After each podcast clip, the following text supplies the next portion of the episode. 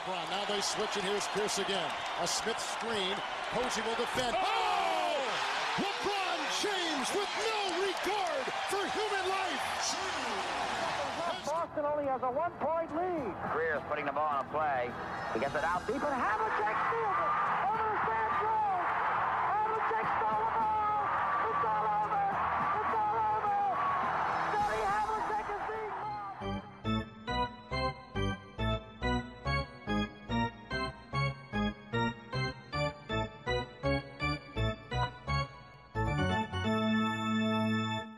Olá, Quedas? Olá, tudo bem? Tudo. Passaram mais ou menos 10 dias desde a última vez que gravámos. Tivemos a tão prometida trade deadline pelo meio. A troca que toda a gente esperava que acontecesse aconteceu mesmo. Não foi surpresa para ninguém. Eh, achas que se pode falar numa equipa vencedora ou até mais provável, pelo menos a curto prazo, falarmos em duas equipas derrotadas? Não sei bem como, explico, não sei bem como dizer isto, mas embora ambas as equipas tenham visto planos de longo prazo gorados, eu acho que depois da troca saíram ambas até certo ponto melhores. Eh, pelo menos tipo, a fazer mais sentido. Eh, os Sixers eh, e acima de tudo o Daryl Morey, que crédito seja dado, foi acusado por muitos de estar a, a ter sonhos demasiado elevados e de estar a ser até um bocado arrogante nas suas exigências, mas lá conseguiu o que tinha dito que queria conseguir, portanto, crédito seja dado. Tudo bem que também houve circunstâncias especiais. Não foi só ponto é Simmons, não é? Mas- Exato. Eh, e até que ponto é que ele sabia ou não do descontentamento do Harden para poder estar a dizer aquilo, não sabemos. Mas não obstante, eu acho que os Sixers saem melhores porque passaram de não ter de todo um jogador para ter o James Harden no lugar desse jogador.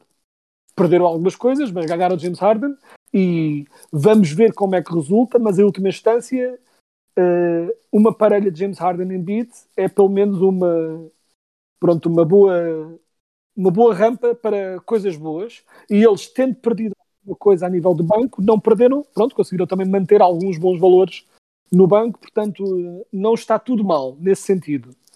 E já os Nets, eh, apesar de pronto, terem desfeito o Big Three se, tipo antes de Jogaram sequer- 16, 16 jogos juntos, não é? Eh, Exato, antes de conseguirem fazer quase nada com o Big Three, mas retirando da equação neste momento a disponibilidade ou não do Kyrie, que será sempre um problema, independentemente da troca, acho que Ben Simmons, eh, como explicar, ter Ben Simmons mais eh, Curry e Drummond eh, e, eh, seja, e até as piques que também vêm, esse combo é capaz de vir a ser eh, mais beneficial para os Nets, tanto a curto como a longo prazo. Acho que a equipa faz um pouco mais de sentido com a chegada do Ben Simmons. Se ele jogar e se estiver bem, todos esses ses, ses, ses, eh, faz mais sentido e o Ben Simmons traz um- pelo menos um pouco mais de identidade defensiva uma equipa que tinha muito pouco disso. Ou seja, pode vir até a ser uma equipa um pouco mais equilibrada e mais normal, não tão dependente eh, de ter as estrelas todas em campo, que é um problema considerando quando algumas dessas estrelas eram um, um jogador que tende a amoar quando as coisas não correm necessariamente como ele quer e outro que queima incenso no balneário e acha que os reptilians estão a tomar conta do, de- dos GMs da NBA. Portanto, em última instância, acho que podem vir a ter, ambas as equipas podem vir a ter uma equipa, equipas que fazem um pouco mais de sentido para, para tentar ganhar mais jogos e que fazem mais sentido na NBA moderna, que não estão tão desequilibradas, chamemos assim. Eu acho que tu acabaste por, eh, por ver o copo meio cheio, utilizando os mesmos argumentos, ou mais praticamente os mesmos argumentos que eu uso para ver o copo meio vazio. O que eu vejo aqui, duas equipas que perderam, eh, perderam no sentido de terem um, um projeto e eh, quer queiram, quer não, a mudança que estão a fazer é uma mudança que, que só acontece porque apostaram em algo que não correu bem. Já Sem falaste dúvida. do, do Harden é, nos Sixers, no Harden nos Nets neste caso, e os Sixers estão a receber um jogador que acredito que vai pelo menos lançar mais triplos do que o Ben Simmons. Não sei se vai lançar mais triplos do que o Ben Simmons e o Seth Curry juntos, mas é um jogador que já se percebeu que está com um modus operandi nas equipas por onde anda sempre muito semelhante portanto não sei até que ponto é que nós estamos a falar daqui a um ano, dois anos, três anos, uh, se Sixers não será nem sequer a penúltima paragem deste carro. Do lado dos Nets, uh, eu acho que depois daquilo que feito já falamos no último episódio também, para que prometia, que era o ataque, ofensivamente o melhor ataque na história da NBA, pelo menos assim se falou, porque não, isto nunca foi dito com, com dados concretos dos três em campo, até porque, como dissemos há pouco, só fizeram e acaba por, eh, no papel, está bem, eh, na teoria, como tu disseste, continua a haver um base com, com teorias eh, e, e se Ben Simmons encaixa ali bem, não é propriamente aquilo que esperava há um ano quando havia uh, Kyrie, Harden e Durant e subitamente toda a gente acreditava como aquela nova relação que não, eu é que nós é que vamos conseguir mudá-lo, ele aqui vai ser diferente e acho que não sei até que ponto é que não estamos uh, com as duas equipas com essa ilusão neste momento de acreditarem que agora é que vai ser diferente, nós vamos conseguir mudá-los. Por isso é que acredito que para já pelo menos, até ver, uh, são mais duas equipas que perderam por princípio do que necessariamente ganharam pela troca. Sim, é possível, mas há uma coisa que deve ser tida em conta, e mais uma vez, o Kyrie é, é hoje, era antes e será sempre um, um problema.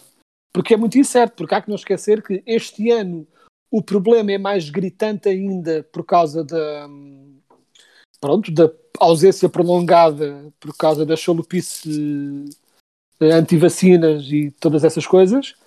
Mas há que não esquecer que no ano passado o Kyrie também teve muito tempo ausente por todo tipo de razões. Ou seja, acho também que, e olhando aqui mais para o negativo, acho que é importante as pessoas perceberem que vamos dizer que amanhã Nova York uh, liberta o mandato uh, pronto, das vacinas e o Kyrie passa, passa a poder jogar.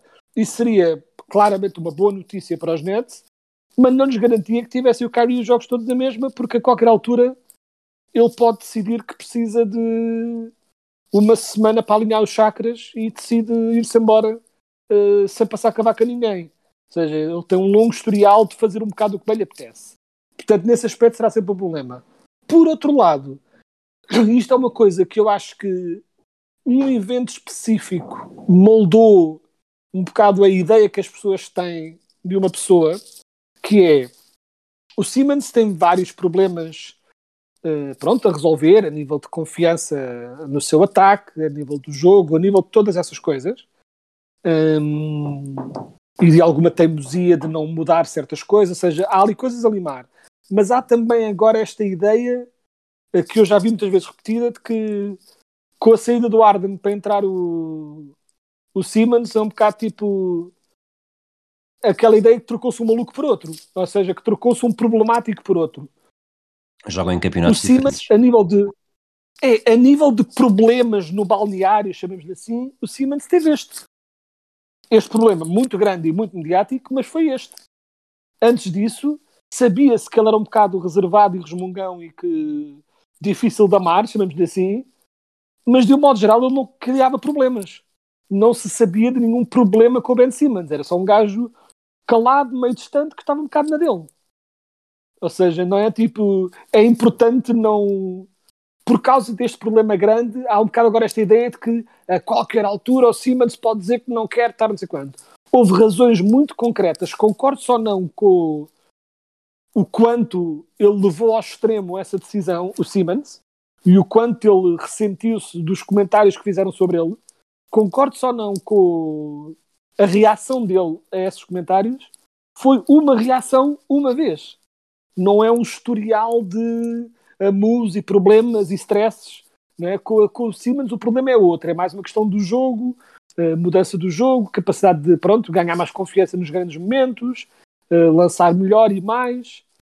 Mas pronto, mas isso, mais uma vez, numa equipa com Durant, vejo mais uh, a não ter essa responsabilidade nas mãos. ou seja, uma equipa que tem Durant eh, numa equipa que tem Durant, o Simmons pode, até certo ponto, esconder essas partes piores do seu jogo e concentrar-se no que faz melhor. Portanto, Sim, ele subitamente, comparando com o Warden, desculpa, ele acaba por acrescentar sim, mais coisas diferentes, boas à equipa do que necessariamente o Warden, o Warden uh, acumulava. O, o Simmons é dá coisas que a equipa não tinha. Foi um bocado o que tínhamos falado outra vez na altura, quando falámos de, Eu já não me lembro se foi logo após o Arden chegar aos Nets ou se foi quando se falava disso e estávamos a especular. Mas eu lembro que na altura, pronto, embora de facto eles, quando estavam todos juntos, aquilo de facto resulta muito bem uh, e é um ataque de facto imparável. Mas francamente, acho que qualquer combinações dos outros dois era um dos melhores ataques da liga de qualquer forma. Quando estava o Durant e um dos outros dois, os Nets tinham, se não o melhor, perto do melhor ataque da liga. Portanto, como na altura nós dissemos também, que é chega uma altura em que se já tens o melhor ataque na liga, não há razão para estares a melhorar ainda mais o ataque. Se calhar mais vale concentrar no, no outro lado. E é um bocado o que, pronto, esta troca de problemas de um lado para outra equipa acaba por fazer. Enquanto que os Sixers, também, mais uma vez, voltando à parte do copo meio cheio, e uh, vamos ser sinceros, toda a ideia do Arden e para os Sixers é para os Sixers atacarem o título, e, vamos ser sinceros também, o historial do Arden em grandes momentos de playoffs é escasso. É, é, uma, é uma combinação de maus jogos e jogos medianos. Não há muitos grandes jogos do Arden em momentos decisivos nos playoffs. E mesmo o Embiid, antes do ano passado, uh, o historial também não era hum, espetacular. E mesmo ano passado, pronto, acabaram por ser eliminados da forma que foram lá mesma. Uh, mas o ano passado ele teve bem mas noutros anos também, pronto, tinha alguns problemas, especialmente a nível de condição física e tudo. Portanto, Arden e Embiid têm tudo para resultar bem, mas estamos a falar de dois jogadores com muito ainda para provar a nível de capacidade de se elevarem ao Grande nível palco, que é não é? preciso no de grande palco. Uh, o que pronto, e que não há razão nenhuma para achar, pessoalmente no caso do Embiid, que ele não vai a tempo de, de se tornar melhor nesse aspecto. O Yannis também durante algum tempo uh, tornava-se um jogador mais fácil de defender por falta de agressividade até certo ponto para furar aquelas muralhas que faziam à frente. E o ano passado não, pronto, deixou de haver tanto essa capacidade de o parar. Acho que não estou agora aqui a cortar as vasas aos adeptos dos Sixers. Acho que é perfeitamente possível que os Sixers sejam candidatíssimos ao título, mas há ali incógnitas também, como as há e se não há nos Nets, obviamente. Vou contestar uma das tuas ideias, que disseste que o Arden e o Embiid tinham tudo para dar bem. Acho que do ponto de vista de, de fantasy basketball não há grande dúvida nisso, mas quem é que vai ser o, o macho alfa desta equipa? Assim, muito, muito rapidamente, sem desenvolver muito. Uh, sem dúvida Embiid e não acho que eu acho E que o Arden vai viver bem com isso? eu acho que o Arden é um tipo complicado nesse aspecto que é o Arden eu sinto pelo menos e no modo como já o via jogar com outros o Arden não se importa de não ser o melhor jogador desde que tenha a bola nas mãos se me faço entender ou seja, para o Arden o Arden importa-se mais de ser ele a ditar como as coisas são feitas se depois isso significar ISOs para o Arden, mas, mas depois o Embiid ter os seis decisivos no grande momento, vejo o Arden a viver super bem com isso. Aliás, o Arden foge muitas vezes aos grandes momentos, portanto, tal como ele com o Durant abdicava do lançamento decisivo em prol do Durant, e acho que fará isso sem qualquer problema para o Embiid. Desde que ele, o Arden é aquele tipo de jogador que, desde que ele tenha três períodos, e se calhar estou a ser redutor e estou a ser injusto, mas acho que o Arden é aqueles gajos que, se tiver três períodos para jogar como bem lhe apetece e acumular as suas stats, abdica do quarto período para ganhar o jogo. Se me faço entender. Sabes? Tipo, Sim. ele durante Sim, sim, períodos faz um bocado o que lhe apetece e joga à sua, à sua maneira e depois, quando é o momento decisivo, abdica do palco e deixa o Embiid resolver. E quando eu digo que eu acho que eles podem encaixar bem, é a nível de eh, jogarem no pick and roll e o Embiid não é bem o tipo de jogador que ataca o sexto no pick and roll, que é o ideal com o Harden, mas acho que há ajustes muito rápidos que o Embiid pode fazer eh, para poder resultar com o Harden e, e nesse aspecto, a nível ofensivo, acho que resultariam bem. E a razão porque eu acho que o Harden encaixa nesta equipa também, que é mais do que muitas outras equipas, os Sixers é uma equipa em que o Harden pode pura e simplesmente não se importar com defesa e a coisa não ser muito notória. O que, pronto, tipo, é, é um bónus para o Harden, se dizerem ao Harden eh, tipo, nesta equipa não tens necessariamente de defender, pronto, o homem fica todo contente e, e pronto, é menos uma coisa com que ele tem de se chatear. Nós, eh, Veremos de falar também sobre os Pelicans, mas já que abrimos aqui a janela da, da trade deadline, vamos explorar isto mais um bocadinho. Uhum. Uh, houve muitas equipas com muitas trocas, isso até já, já passou uma semana, portanto, ou quase uma semana, uh, portanto, há de haver muita. Já passou mesmo uma semana. Uh, já houve muita conversa sobre isso. Acredito que pronto, temos, falámos de Kings, falámos de Pacers, outras equipas, mas olhando apenas para equipas que vão aos playoffs e poderão ter alguma palavra a dizer para ti, qual é que foi a, a troca mais significativa? Hipótese. Vou, vou dar três, estava a pensar em duas, mas vou dar três. Uh, hipótese 1, um, a troca dos Mavericks, em que o Porzingis vai para Washington uh, e recebe o Spencer Dinwiddie e o Davis Bertans. Uh, a hipótese 2, em que o, os Cavaliers recebem o Caris LeVert. Ou a hipótese 3, o que os Celtics fizeram, em que sai Dennis Schroeder uh, saem, saem mais jogadores, talvez não tão relevantes, entre Derek White e também o, o Daniel Tice. Então, muito rapidamente, vou falar de todas, mas depois responder à pergunta, que é, no caso dos Mavericks, acho que basicamente foi só duas equipas a desistirem em simultâneo de planos que tinham e que, e que não correram bem. Então, se jogando isso, acho que o impacto de, para estes playoffs será residual. Os Mavericks estarão nos playoffs e o Duka Doncic terá os seus momentos, mas isto, toda esta decisão dos Mavericks foi simplesmente para abrir caminho para, no futuro próximo, atacarem outra estrela e emparelharem o Doncic com outra estrela que não é esta. Portanto, a nível de impacto imediato, reduzido. A nível do outro impacto, eu acho que, embora o Caris Lavert, eu acho que são duas decisões relativamente pequenas, mas que tornaram ambas as equipas mais fortes para os playoffs. Ou seja, gostei de ambas as decisões para as duas equipas. Acho que no caso dos Cavs, dar-lhes finalmente o tal winger que eles precisavam. Já falámos um pouco sobre isso na altura também, mas uh, dar-lhes um bocado essa maior flexibilidade no ataque, de não ter de ser só exclusivamente pick and roll do Garland com, os, com, os, com as duas Twin Towers. Dá pelo menos uma segunda opção de ataque, e isso é bom.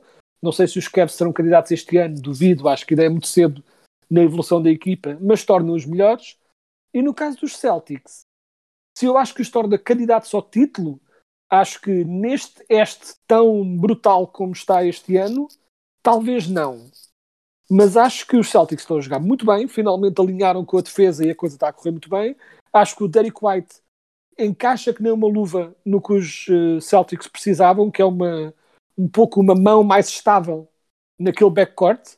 Alguém mais equilibrado, que não tem de ter o protagonismo para ele, que defende bem também, ou seja, nem sequer afeta a identidade defensiva da equipa, até complementa, mas que é certinho com a bola nas mãos, mete a bola uh, em quem tem de ser, não se agarra demasiado à bola, mas capaz de marcar também.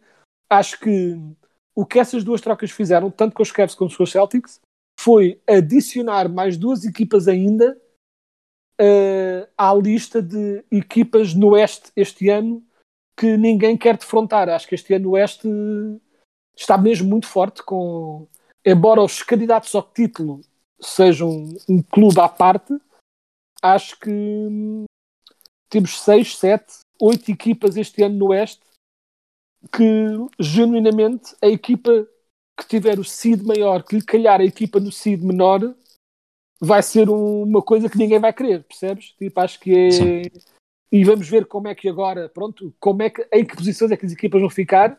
Por exemplo, os Nets, será que os Nets ainda vão ter tempo de recuperar e, e sair da posição tão em baixo em que estão agora, como é que vai acontecer isso, mas acho que vamos ter este ano, mais do que noutros anos, geralmente é o a Oeste é que se tem uma catrafada de candidatos fortíssimos e no Oeste temos duas ou três boas equipas e o resto é um bocado de refugo.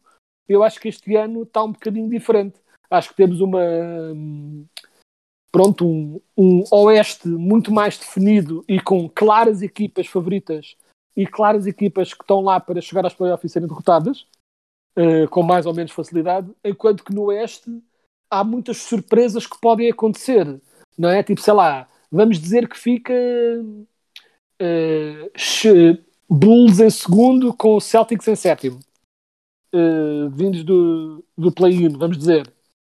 Embora eu, nessa situação, eu diria Bulls favoritos, mas seria tudo menos uma garantia.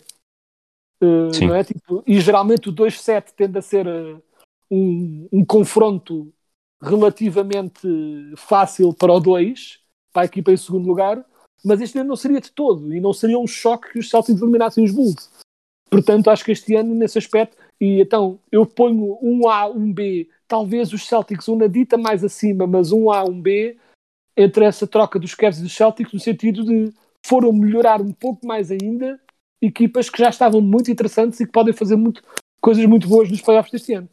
Sabes o que é que têm como os Orlando Magic, os Miami Heat, os Philadelphia 76ers e os Brooklyn Nets? Não. Todos perderam por mais de 30 pontos, 30 eh, ou mais pontos com, com os Celtics nesta série de nove vitórias consecutivas.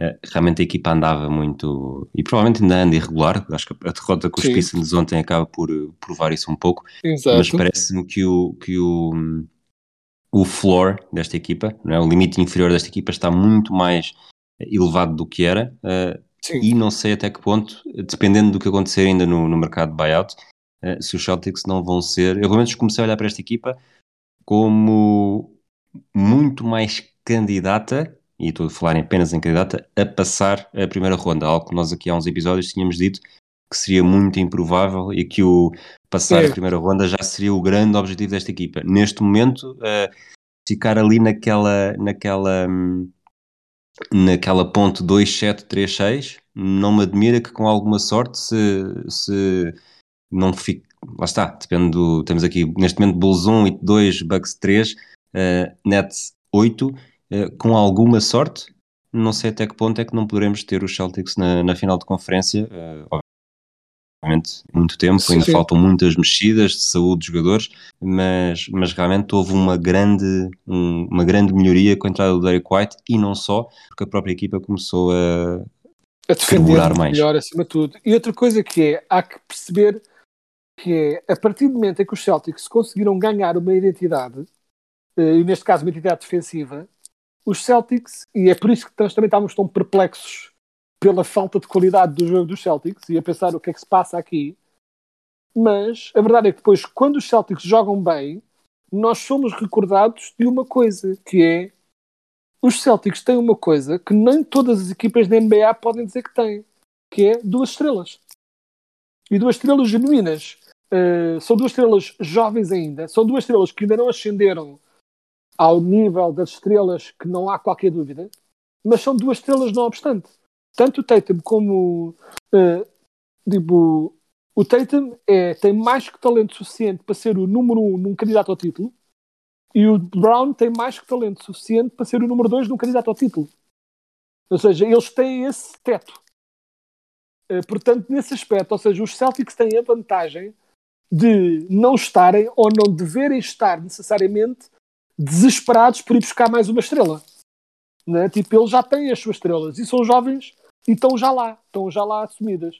O que os Celtics precisavam era duas coisas. Um, melhorar a equipa à volta dessas estrelas e, acima de tudo, resolver a nuvem negra que parava ali naquela equipa em que eles estavam basicamente a jogar sozinhos. A partir do momento em que deixam de jogar sozinhos e jogam como uma equipa, né? porque, por norma, o que impede uma equipa de ganhar é uma de duas coisas. Ou não tem o talento suficiente, ou não jogam a equipa ou tem talento, mas joga em equipa. Os Celtics estavam claramente na segunda opção. Eles tinham talento suficiente. Não estavam era a jogar a equipa. E a partir do momento em que estão, estão automaticamente logo no outro patamar.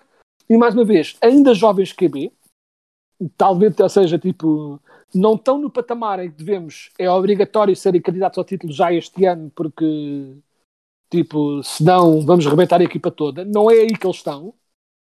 Mas, ou seja, tipo, a grande dúvida era se aqueles dois conseguem jogar a conjunto.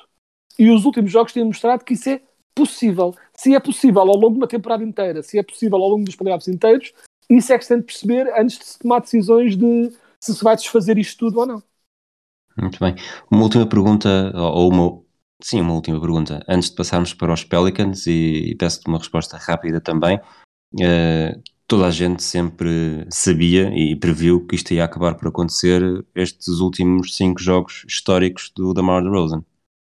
Sim, claro, como é óbvio, né? tipo, era, era perfeitamente claro, não, o que, o que ele está a fazer é impressionante, uh, está ali a, a aproximar-se de recordes de, que só o Wilt Chamberlain neste momento é que ainda tem. Uh... Diz-me, desculpa, se lançar mais uma chapa à fogueira, neste momento o GM dos Clippers e o GM dos Bulls estão ao telefone e de repente surge a ideia de trocar o DeRozan pelo Kawhi. Quem é que diz não? Eh, a resposta é óbvia, salvo uma coisa. Se houver confiança, estamos a, estamos a ver num mundo em que não existem lesões ou estamos a falar com a realidade atual? A realidade atual. Com a realidade atual, acho que mesmo assim eu ficava com o Kawhi e arriscava, mas era uma decisão difícil. Eh, no mundo em que não existem lesões, então não é nenhuma decisão. E eu gosto muito do que o DeRozan está a fazer, mas é outro campeonato de jogador. Porque Mas o se fosse o Kawhi, GM dos Bulls, dizias que sim? É que a questão é essa. O- acho que dos, os Clippers, quem tem Kawhi não vai trocar Kawhi. Mas quem não tem e tem o DeRozan e este DeRozan vai arriscar numa É. incógnita tão grande como é o Kawhi neste momento? acho que este ano nunca, eh, porque sabe-se lá se ele volta. Mas Mas agora, lá está, se neste momento, a troca é neste momento. Quem é que dizia que não? neste, momento, neste momento, ambos diziam não por razões diferentes. Exatamente. E ambos diziam corretamente não, chamamos-lhe assim. Os Bulls, porque estão com uma coisa boa e por mais que o Kawhi seja melhor que o DeRozan, hum, tipo, não iam tê-lo em condições provavelmente este ano e o risco de ele daqui em frente estar sempre lesionado é grande e então mais vale manter a coisa boa que tem e crescer organicamente. Uh, e contra os Clippers, pronto, em última instância arriscavam-se a que o Kawhi depois voltasse a lesão e fosse o Kawhi e o Kawhi uh, a ser Kawhi é, é, muito melhor do que o DeRozan, mesmo com o DeRozan nesta forma absolutamente absurda. E os Um, Spurs- sim, sim. Diz, diz, diz. Não, e queria só, eu ia mudar de assunto, portanto podes terminar se, se é Ah, os Spurs tiveram os DeRozan. dois, não é? São, são dois jogadores que estiveram envolvidos na troca quando o Kawhi vai para os Raptors. eh, O DeRozan foi um dos que saiu eh, caminho Sim. inverso para San António. Mas ias dizer então? o o Kawhi, pronto, o Kawhi obviamente saiu em circunstâncias eh, que os Spurs não conseguiram at- até certo ponto controlar.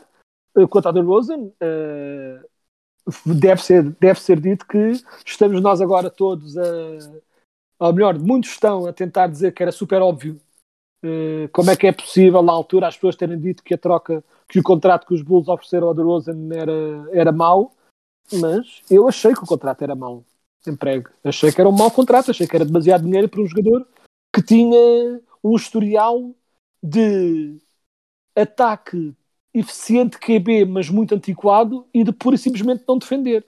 Ou seja, eu mantenho que na altura o meu take era aceitável, chamemos assim. Mas claramente Sim, e o Total Bola segunda-feira é sempre mais simples, não é? Exato, e agora, mas o DeRozan claramente superou todas as expectativas e neste momento está a jogar de uma forma absolutamente absurda e merece todos os elogios do mundo. Hum, eh, mas pronto, ou seja, mas não acho que fosse absurdo na altura criticar a troca, por assim dizer. Eh, a última coisa que eu tinha a dizer antes de passarmos aos Pelicans era ainda na lógica da trade deadline. eh, pronto, queria só dizer também, pronto, eu perguntar também a tua opinião sobre hum, a troca dos Pacers eh, e Kings, ehm, que é daqueles casos estranhos em que no papel, tecnicamente, os Kings estão melhores agora do que estavam antes, mas isso não quer necessariamente dizer que seja uma boa troca. Aliás, eu acho que foi uma muito má troca. Acho que basicamente abdicaram de um potencial enorme em troca de talvez chegarem ao play-in este ano. Ou seja, tipo, é, achei um bocadinho, para quem não, pronto, só para explicar, eh, estou a falar da troca de Sabonis por o Tyrese Halliburton e, e também o, o, o Buddy Hield. Eh, acho que é uma, pronto, é, é uma clássica troca sem visão de longo prazo comum que nós costumamos ver muito, infelizmente, aqui nos Kings. E acho que os Pacers fizeram uma ótima decisão, tirando um projeto que estava a falhar e ficaram com um talento enorme ali, que- com tudo para continuar a crescer. O Tyrese Halliburton tem o potencial para ser o melhor jogador desta troca e se, se vier a confirmar, provavelmente os Pacers serão declarados claramente vencedores eh, desta troca. Eh, mas, e tirando aqui os olhos portugueses do negócio dos Kings, os Kings estão muito melhor, na minha opinião, apesar de terem perdido o Halliburton com este potencial, a equipa está bastante melhor, e não apenas nesta, nesta troca, também a do que levou o Dante DiVincenzo, eh, a equipa está talvez como nunca na última década e meia, está equilibrada, apesar de tudo. Continua a ter 5 postos, mas, mas lá está, e somos nós que contamos com os postos que têm contrato de, de two-way, mas parece-me que, que há pelo menos alguma possibilidade de termos aqui os Kings a irem lentamente construindo algo que possa ser visto como uma equipa normal da NBA. Pois, mas o meu problema neste caso é porque os Kings uh, já tiveram alguns anos aqui recentemente em que andaram ali a, a cheirar os playoffs e depois ficavam, pronto, acabavam por ser abaixo sempre.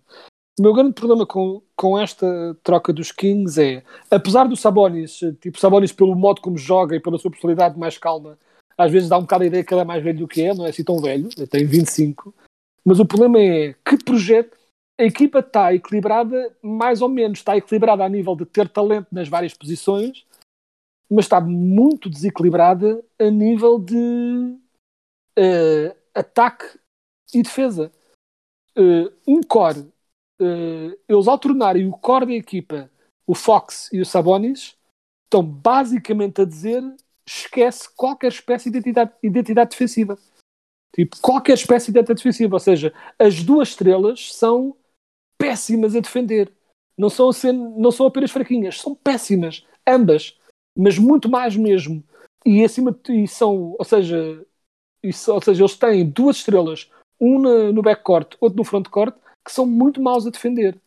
E todo o resto da equipa, sendo um pouco mais equilibrado nesse sentido, Davion Mitchell tem potencial, o Harrison Barnes é mediano, hum, não vejo ali, por exemplo, gostei muito da adição do, do Dottie Vincenzo também, mas acho que eu olho para esta equipa dos Kings agora e não os vejo, tanto este ano como no próximo ano, olhando literalmente para todas as outras equipas e para o potencial de cada uma, não vejo estes Kings a serem o ano passado melhor do que um candidato ao play-in.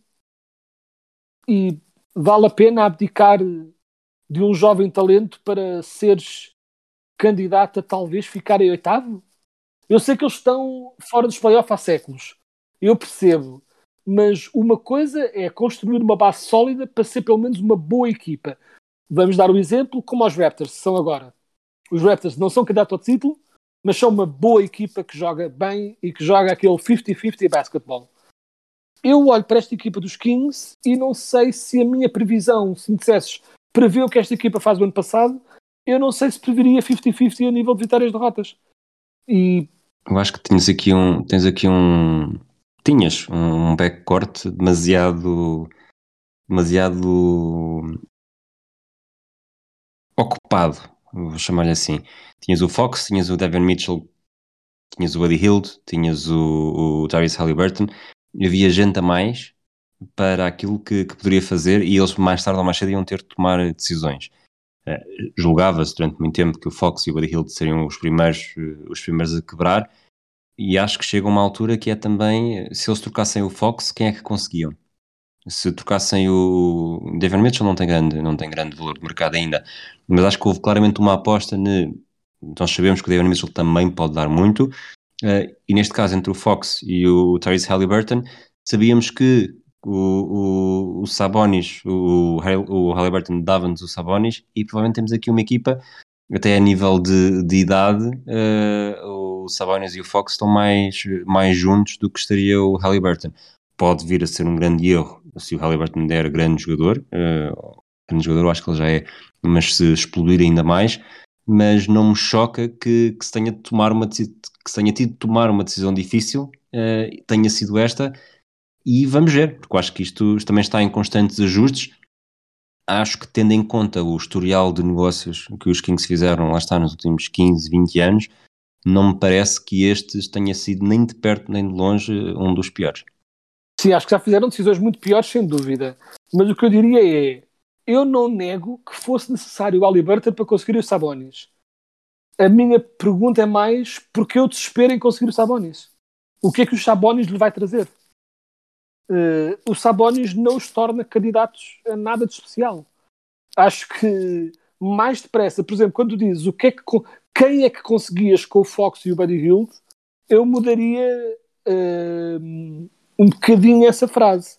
Quem é que conseguiam? Ninguém de especial. o que é que conseguiam diferente. Ou seja, eu acho que quem é que conseguiam mantinham-os nesta ideia de que têm de conseguir estrelas em troca de estrelas ou bons jogadores em troca de bons jogadores. E eu acho que, por mais que seja difícil de aceitar, eu sei que eles estão fora dos playoffs há séculos, mas eu não acho que houvesse, pelo menos eu, uh, não sinto que os Kings tenham a base para estar numa fase de vamos procurar agora buscar uma estrela para atacar grande coisa. Acho que eles, por mais que doesse, eles construíram um plantel com algum talento, mas não estava a resultar de todo. E acho que a decisão correta aqui era, mais uma vez, rebentar tudo e começar de novo. E, ou seja, tentar conseguir o máximo de talento jovem e ou piques uh, pelo Fox e pelo Buddy Hilt e seguir em frente com a vida. Em vez de estar a buscar agora uma estrela que, apesar de serem relativamente jovem ainda, eu olho para o jogador como o Sabonis, que eu gosto muito e que acho que é um excelente jogador, mas não vejo, sinceramente, onde é que ele pode melhorar ainda mais. Sabes onde é que eu acho que pode melhorar sobretudo? E é uma coisa que curiosamente falámos, não sei se foi no episódio da semana passada, se foi há duas semanas, é nós estamos a falar como adeptos que veem as coisas em Portugal. Eu acho que para um adepto dos Kings, o voltar a explodir e começar do zero uh, era demasiado tempo e há pois. demasiada pressão para que a equipa, mesmo que não vá aos playoffs ou que vá ao play-in e depois perca ali, ver, perceber que há ali pelo menos uma estrutura que se vai manter e que é experiente e que é pelo menos melhor uh, do que era até então e não apenas baseado no, no potencial. Eu acho que isso também foi essencial para, para se tomar esta decisão e é nesse ponto de vista que também acho que é uma decisão que, pelo menos para mim, é perfeitamente entendível, correndo sempre o risco, repito mais uma vez, de o Halliburton dar um grande jogador e, e, depois ficarem muito mal vistos na fotografia, mas também, assim, nesta série de trocas, abdicaram do Marvin Bagley, portanto isso já foi assumir um enorme erro, tendo em conta os jogadores que surgiram atrás do, do Bagley naquele draft. Eh, sim, claro. A minha única coisa é, eu estava aqui a olhar para os, para os standings, ok? E prevendo, pode sempre haver mudanças aqui e acolá, mas salvo mudanças radicais, olhando para os plantéis como são agora e projetando o que é, o que, é que estas equipas vão ser o, o, no próximo ano, certo? E eu olho para as equipas e nem estou a falar de equipas que podem ou não ser melhor que os Kings. Por exemplo, Timberwolves, os Pelicans, os Spurs até certo ponto, os Blazers dependem do que fazem, e são tudo equipas que podem ou não ser melhor que os Kings. Que estão um bocadinho no mesmo campeonato de tentar ser bons. Mas eu olho para, para as equipas do Oeste e projetando para o próximo ano, para este plano de médio prazo dos Kings, e Suns, Warriors, Grizzlies, Jazz, Mavericks, Nuggets, Clippers, estamos com, em sete equipas são claramente melhores que os Kings no próximo ano, salvo lesões, salvo grandes trocas.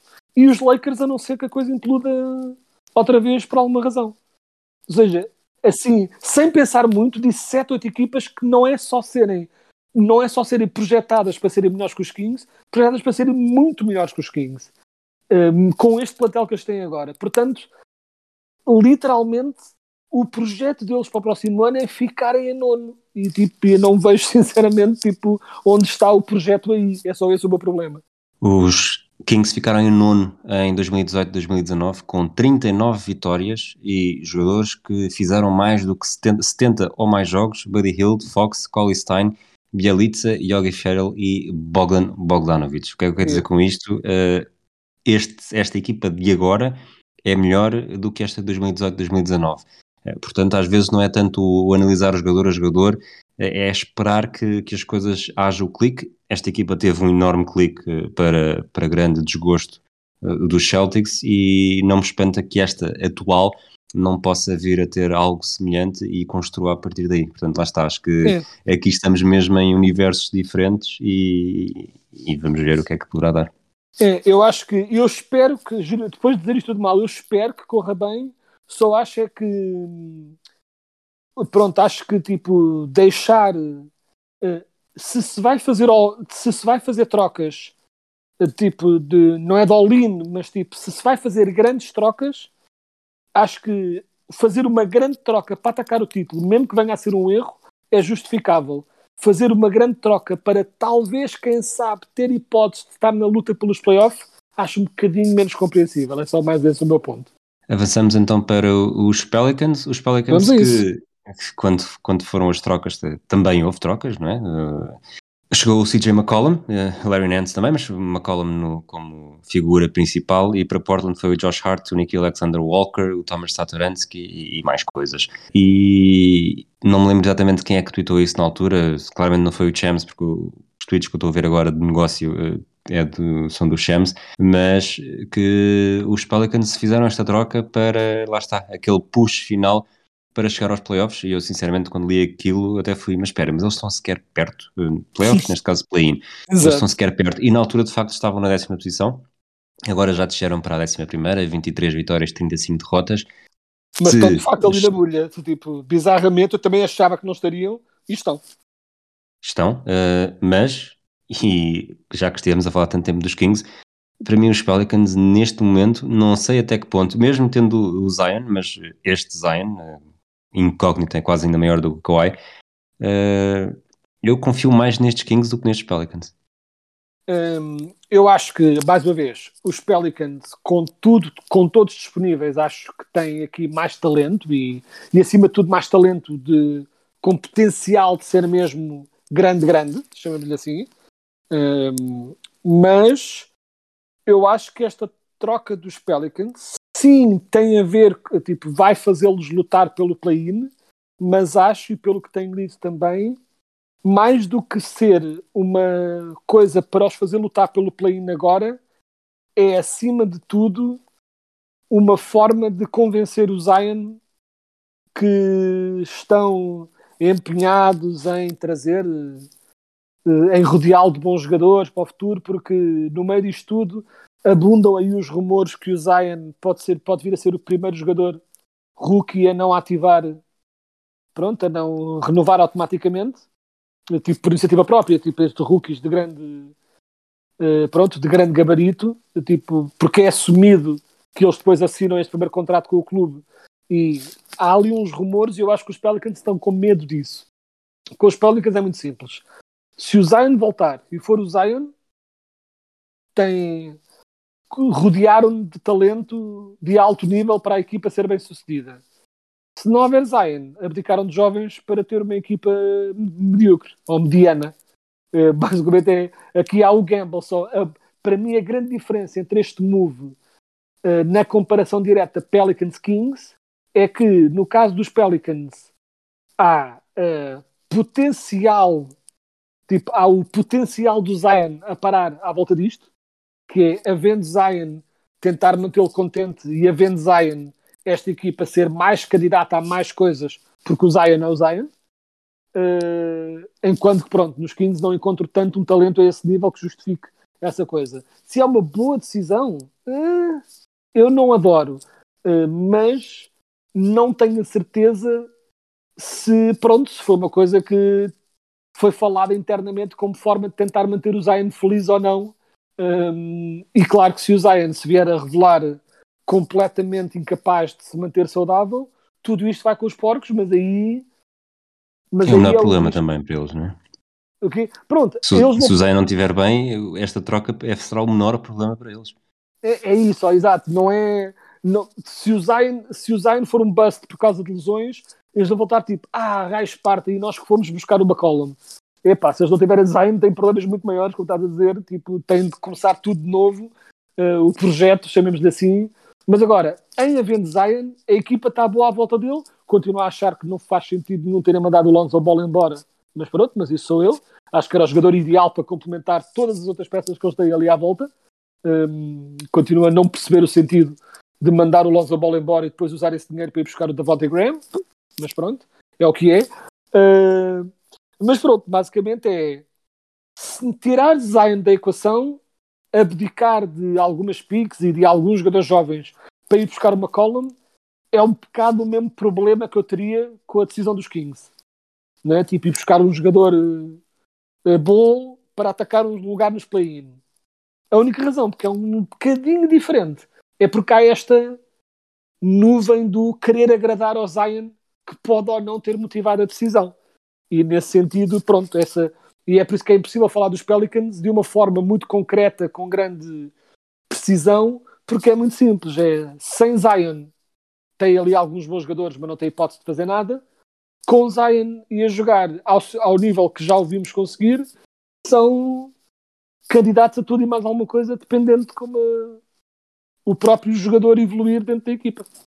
É, é um bocadinho esse, esses dois pratos da balança que são muito separados e diferentes. Para terminar, e antes de entrarmos na final de 2005, eu acho que estes Pelicans gostei muito do verão deles, eh, no verão em que trocam o Anthony Davis e lá está, chega o Brandon Ingram e o, e o hum, Lonzo Ball, entre outros, o Short também.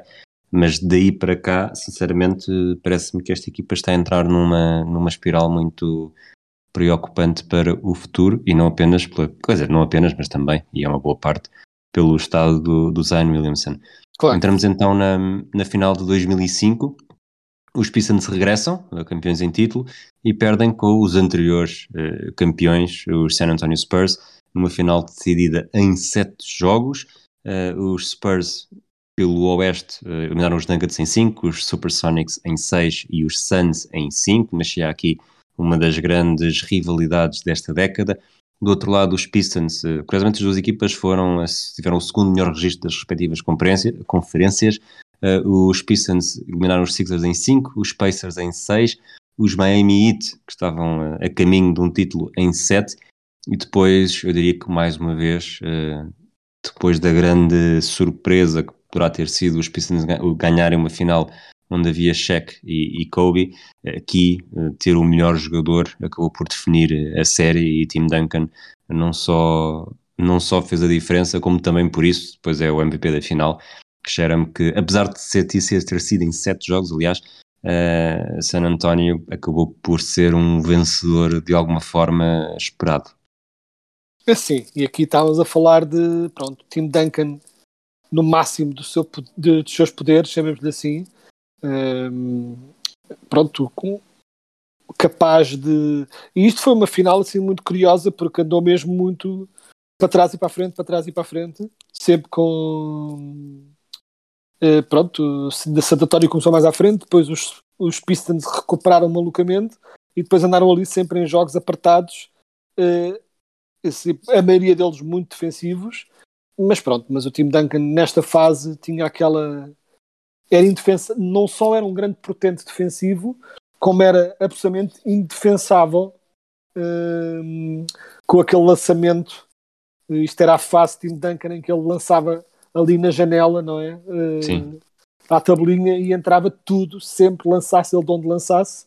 Um, e principalmente num jogo contra os Pistons, né, numa luta contra os Pistons em que um, o jogo interior deles pronto, era muito forte e o instinto deles era protegerem muito mais o garrafão e o time Duncan, embora atacasse muito o garrafão, tinha essa capacidade também de dar um pequeno passo atrás e destruí-los lentamente com aqueles cestos sempre constantes, constantes, constantes e pronto, e acabou por liderar a equipa à vitória e apesar de ter sido muito renhido uh, uh, pronto, acabou por ser mais que justo e este, nesta series lembro também, pronto, do, do grande lançamento. Uh, pronto, foi um daqueles, foi mais um dos grandes momentos do Robert Torrey a nível de pronto, dos, big, né, dos big shots do Robert Torrey, uh, neste caso no Game 5, em que eles ganharam em overtime, se não me engano, sim, overtime,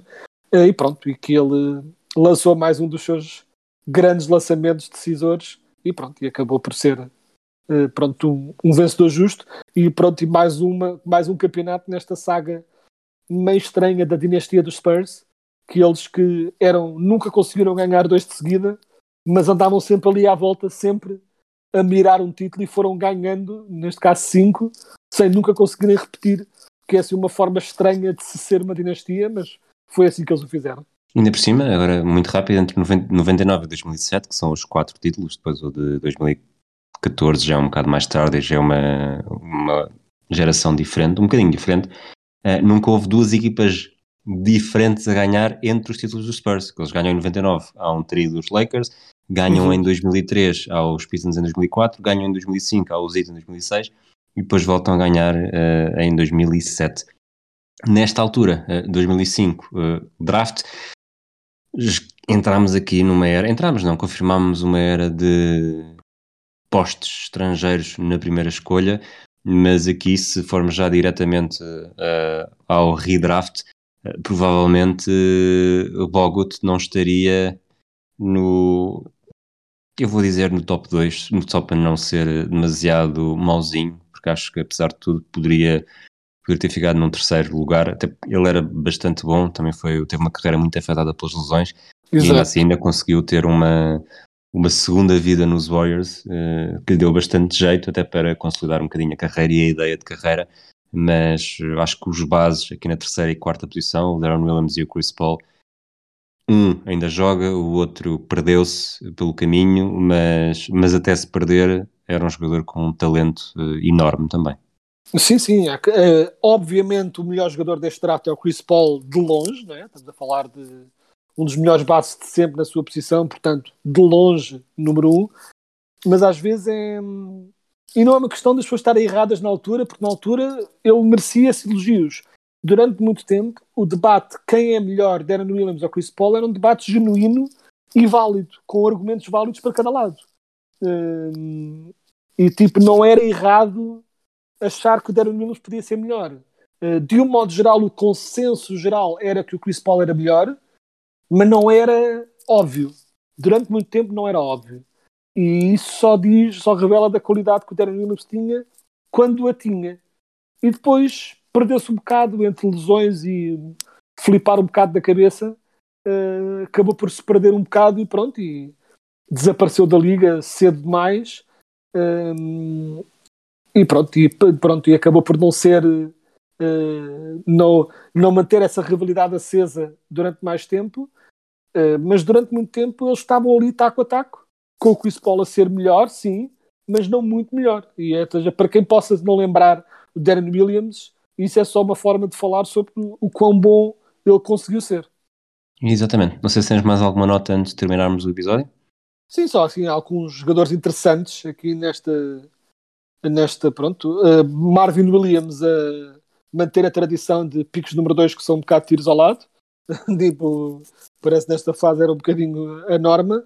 E, e pronto, e, e, falando de talentos que podiam ter sido mais se tivessem tipo sequer um bocadinho de cabeça, um dos melhores exemplos aqui é provavelmente o Andrew Bynum, uh, escolhido na, na pick 10 pelos Lakers, que no seu melhor tinha todo o potencial do mundo para ser uma estrela da NBA. E falando de jogadores que perderam completamente o juízo, uh, não sei se tiveste exemplos muito mais marcantes do que o Andrew Bynum.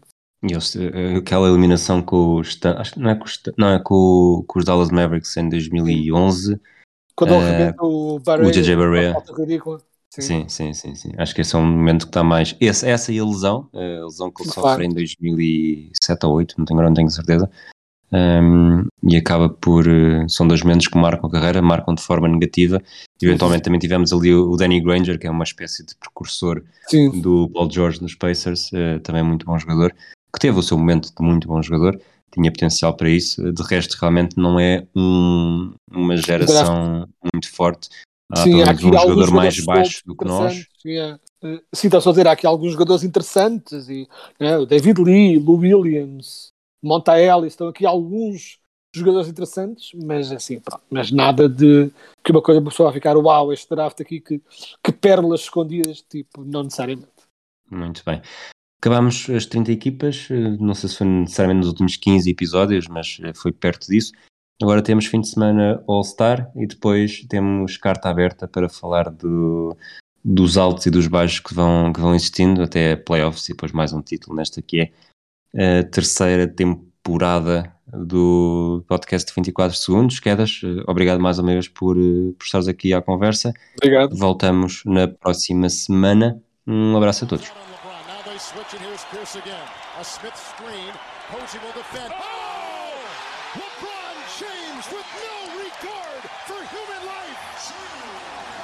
Boston only has a one-point lead. Greer's putting the ball on a play.